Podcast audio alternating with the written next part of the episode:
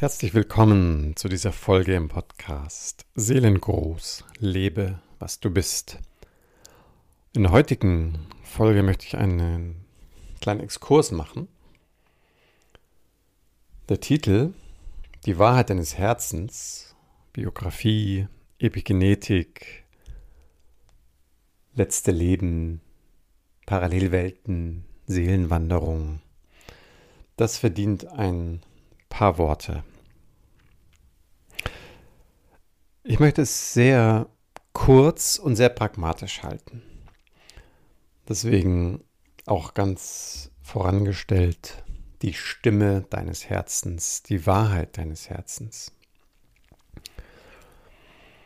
Weil wenn wir unser, unser Erleben einladen, dort in uns aufzuscheinen, wo wir wirklich, wirklich tief berührt sind, dann spielt es aus meiner Erfahrung in der Sekunde der Berührung recht wenig Rolle, ob etwas auftaucht aus deiner bewussten Erinnerung, aus deiner Biografie, ob du dich plötzlich verbunden fühlst mit deinen Vorfahren oder Ahnen, wie zum Beispiel das in einer Familienaufstellung immer wieder geschieht ob du das Gefühl hast oder vielleicht auch ganz bewusst eine Art Rückführung gemacht hast, um Themen verorten zu können, die vielleicht ihren Ursprung in einem vergangenen Leben haben, wenn das deinem Weltbild entspricht. Oder du eher in Kontakt dich fühlst mit einem Informationsfluss wie aus einer, einer Parallelwirklichkeit zu der real erlebt, geteilten, jetzt hier mit der Umgebung, die du mit deinen Augen sehen kannst, mit deinen Spür- und Tast- und Fühl- und Riechsinnen erleben kannst. All das tritt aus meiner Perspektive in den Hintergrund in dem Moment, wo dein Innerstes einfach Ja sagt. Ganz schlicht. Ja sagt zu der Erfahrung, zu den, zu den Bildern, zu den Emotionen und, und das ist vielleicht noch ein besserer Ausdruck als nur ein Ja, wo du mit jeder Faser deines Wesens so etwas spürst, was man Resonanz, was man Stimmigkeit nennen könnte. So, mir ist es persönlich recht wichtig, da so einen undogmatischen und dafür sehr realen, pragmatischen Umgang zu haben. Weil meine Erfahrung ist eben, dass verschiedene Menschen verschiedene Zugänge und damit eben auch verschiedene Wahrheiten und Wirklichkeiten erleben. Und wer mag sich da schon anmaßen, jetzt ein Urteil zu fällen über Sinn und Unsinn und wahr und unwahr. Ich habe selber immer ein bisschen ein, ein komisches Gefühl, wenn sich da jemand hinstellt und so diesen, ja, diesen Anspruch so verbreitet, ja, das kann ich genau sagen, weil bin ein Meister der Rückführung und das kann nur aus dem letzten Leben sein oder sowas. Ähm, während es für jemand anderes einfach vielleicht eine ganz archetypische Erfahrung ist, die sich da gerade zeigen mag und zu dem jetzigen Zeitpunkt einen besonders tiefen Sinn eben entfaltet. Und dieser tiefe Sinn, dieser, dieser Kohärenzsinn, dieser Sinn für Stimmigkeit, eben dort, wo wir besonders resonieren, wo wir auch mit unserer Empfindsamkeit in Kontakt kommen, wo unser Wesen geöffnet ist und eine, eine Erfahrung durchgehen kann, vielleicht auch ein bisschen durch die Instanzen. Du kennst es ja vielleicht, dass dann viele Menschen bekommen diese Gänsehaut. so, so, ja, dann später der ganze Körper klingelt. So, ja, genau, das, das, das ist es jetzt. Es berührt mich so tief, mein ganzer Körper reagiert. Eben zum Beispiel in Form von einer Gänsehaut. Ich kenne es auch als, als ähm, Mensch, der Sitzungen gibt, jetzt in der Praxis, wenn dann bei jemandem etwas einloggt oder im, im Call und es sich einfach überträgt. Es ist wie so ein Knistern in der Luft. Und ja, natürlich, das macht auch bei mir ganz oft Gänsehaut oder eine tiefe Berührung. Oder ich spüre plötzlich, wie so ein, eine, eine Träne rausrollen möchte, die Augen feucht werden, weil es einfach eine Mitfühlung gibt, eine ganz starke Mitresonanz. Es kann auch eine ganz große Mitfreude sein. So, und ich, ich selber, ich gehe eigentlich davon aus, dass wir Menschen sowas haben wie so eine Art Wahrhaftigkeitssinn. Und natürlich meint er relativ selten sowas wie so eine letztgültige Wahrheit. So, aber trotzdem ist das aus meiner Sicht ein absolut goldener Kompass. Und dieser Wahrhaftigkeitssinn spiegelt aus, aus meiner Erfahrung eben dann auch auch deinen Zugang wieder. Und ich, ich selber, ich kann mich an ganz verschiedene Zugänge erinnern oder wenn ich jetzt auch an die Menschen denke, mit denen ich gearbeitet habe, wo plötzlich ein Beispiel fällt mir gerade ein, wo ein, ein, ein, ein Mann, der schon viel in verschiedene Richtungen geschaut hat und, und auch Aufstellungsarbeit und so weiter schon gemacht hat, aber bestimmte Symptome von sich einfach nicht entziffern und klären konnte und dann in der tiefen Seelenarbeit es plötzlich wirklich so reinschwebte und so ganz, ganz klar sein, sein Erleben war, wie ein Dortsein an einem anderen Ort vor seiner Zeit, nämlich in dem Fall war das der Bombenkeller, in dem sein Großvater schlimme Stunden erlebt hat und wie sich diese Erfahrung eins zu eins so übersetzen ließ für die Symptome, mit denen er sich im Alltag rumplagte bis zu diesem Zeitpunkt. Die verschwanden dann tatsächlich, was ja dann häufig so ein Hinweis ist, dass so ein ganz entscheidender Punkt berührt werden konnte. So. so. Und das wäre jetzt eben so ein Beispiel, wo ich sagen würde, ja, wenn man da jetzt mit der großen Lupe drauf guckt, würde man sagen, das dürfte jetzt so ein epigenetisches Phänomen gewesen sein.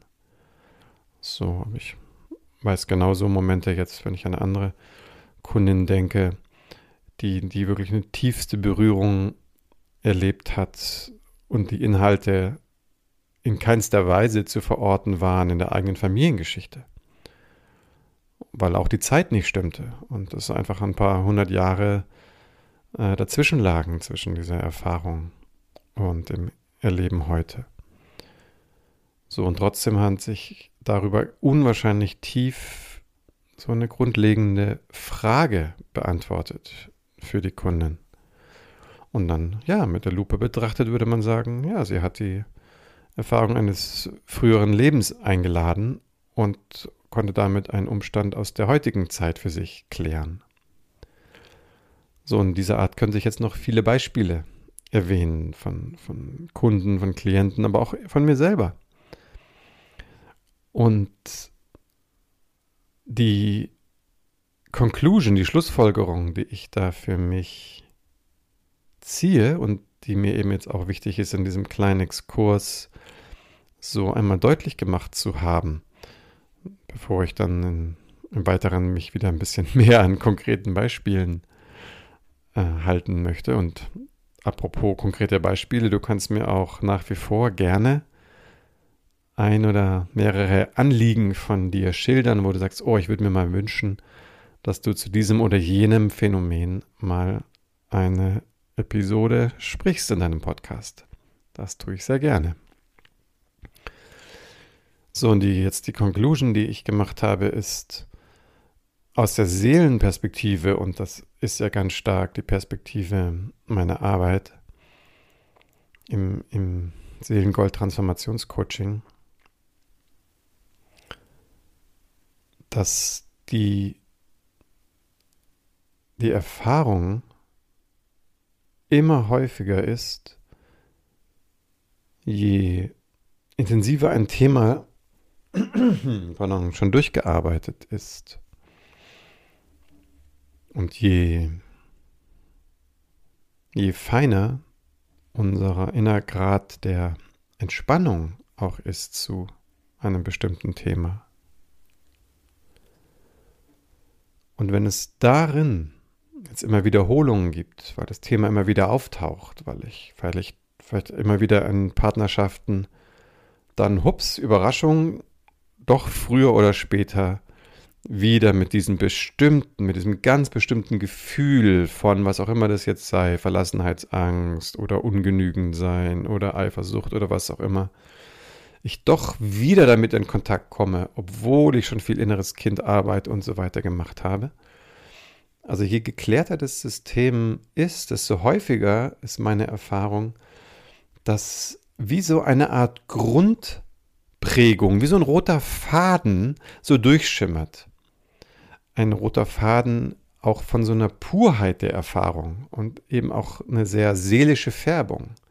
Das heißt, es kristallisiert sich so, so, eine, so eine Grundthematik raus, häufig auch so eine Grundpolarität, also so eine, so eine Aufgespanntheit zwischen zwei verschiedenen Dingen, wie jetzt zum Beispiel einem starken Liebesgefühl und auf der anderen Seite vielleicht eine starke Tendenz, sich aufzuopfern. So. Oder in, in, in einem ganz anderen Kontext das, das, das, das Bemühen, ähm, sich selbst zu organisieren und dem eigenen Leben Struktur zu geben. Und auf der anderen Seite dann immer wieder eine starke Angst vor Mangel und materiellem Verlust.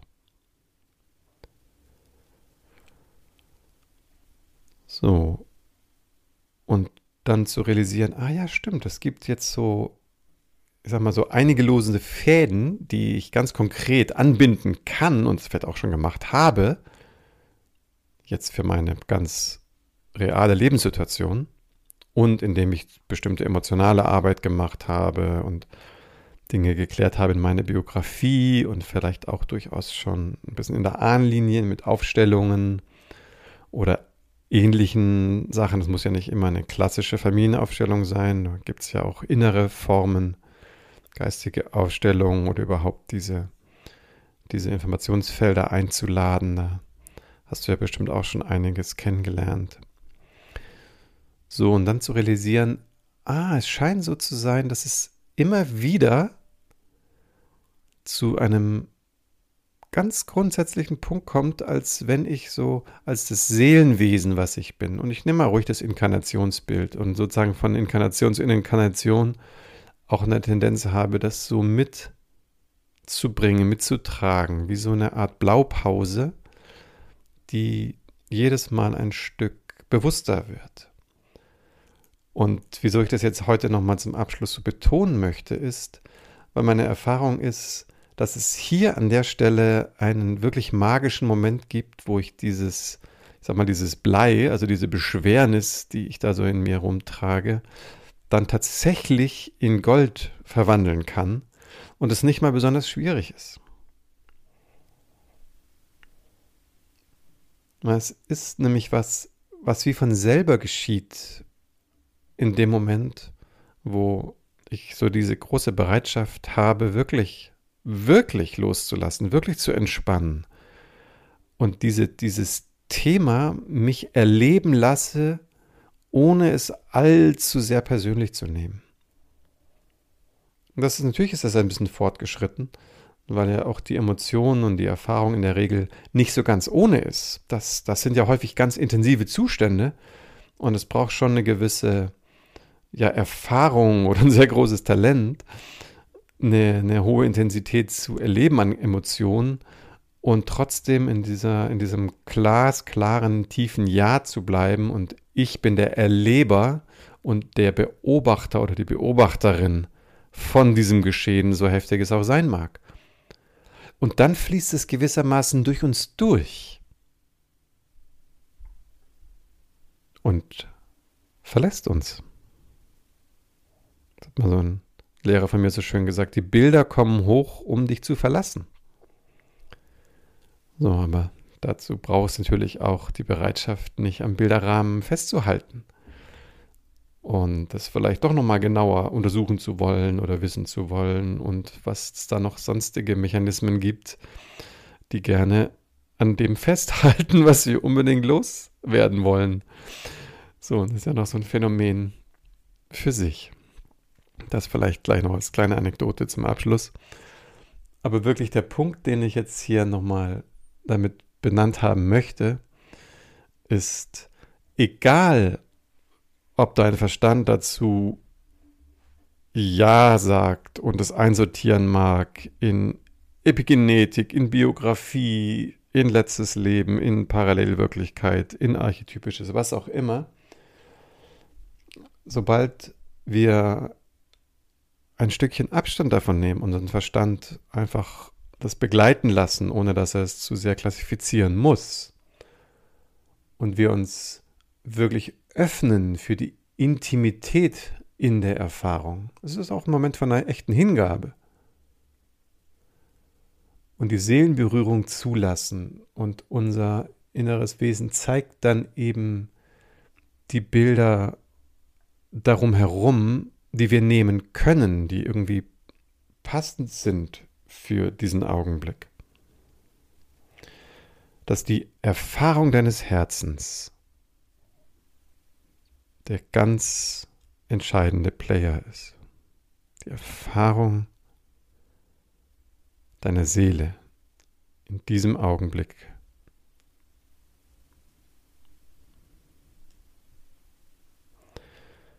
Ja, das war mir nochmal sehr, sehr wichtig, das so, so pragmatisch wie möglich auf den Punkt zu bringen. In der, in der Transformationsarbeit es aus meiner Sicht einfach ein Schatz ist, wenn wir die Erfahrungen erlauben können, durchlassen können und uns jetzt nicht zu sehr mit den Klassifizierungen rumschlagen.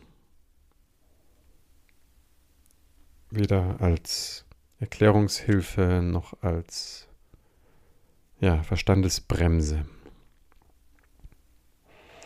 Ja, und dann kann wirklich was gehen. Und wenn es geht, und das kennst du vielleicht aus deiner eigenen Reise, ich habe es mehrmals erlebt, wenn dann ein Umstand uns verlässt, dann ist es manchmal schon fünf Minuten später kaum noch möglich zu erinnern, was es eigentlich war, was uns möglicherweise jahrelang beschäftigt hat.